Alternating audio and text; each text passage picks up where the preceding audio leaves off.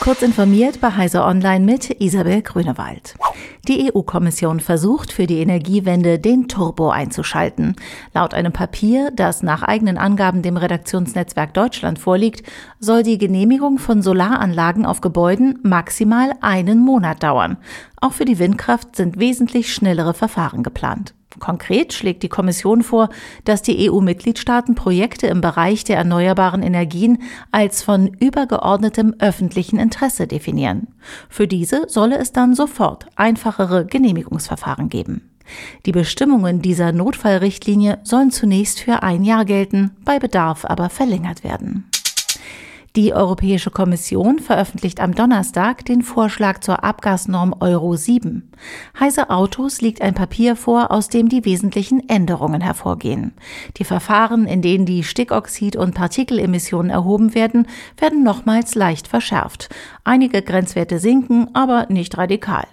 Neu ist dagegen, dass die Partikelmasse der Bremsen in zwei Stufen begrenzt wird.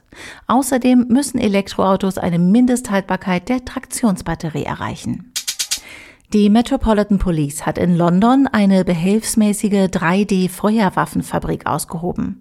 Einem Bericht der BBC nach stufte die National Crime Agency des Vereinigten Königreichs die dort produzierten Waffen als eine neue Bedrohung ein, denn diese seien nun nicht mehr nur unzuverlässige Einzelschusswaffen, sondern langlebiger konzipiert. Zwischen 80 und 90 Prozent der Komponenten stammten aus dem 3D-Drucker, der Rest seien Metallteile.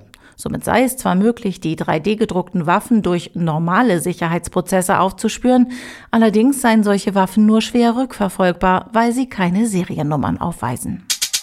Gegen das Vergessen der Gräueltaten der Nationalsozialisten wurden mittlerweile mehr als 90.000 Stolpersteine verlegt. Diese geben darüber Auskunft, welche ehemaligen Bewohnerinnen und Bewohner von Gebäuden während der NS-Zeit enteignet, vertrieben, deportiert und auch getötet wurden. Sie gelten als eines der größten dezentralen Mahnmale der Welt. Die Agentur Desire aus Köln hat nun eine App herausgegeben, welche Menschen den Weg zu den Stolpersteinen deutschlandweit weist.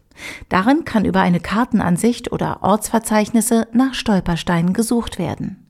Von den Steinen sind jeweils Fotografien und die eingeklopften Daten in der App sichtbar.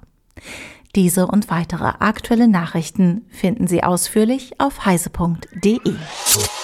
Werbung Traffic Engineering, IAM und Edge Computing wären für dich im Job echt spannende Themen? Dann komm zu uns und vernetz dich mit den anderen großen IT-Dienstleistern im Bund und den kreativen Innovatoren der IT-Netze in Deutschland. www.bdbos.de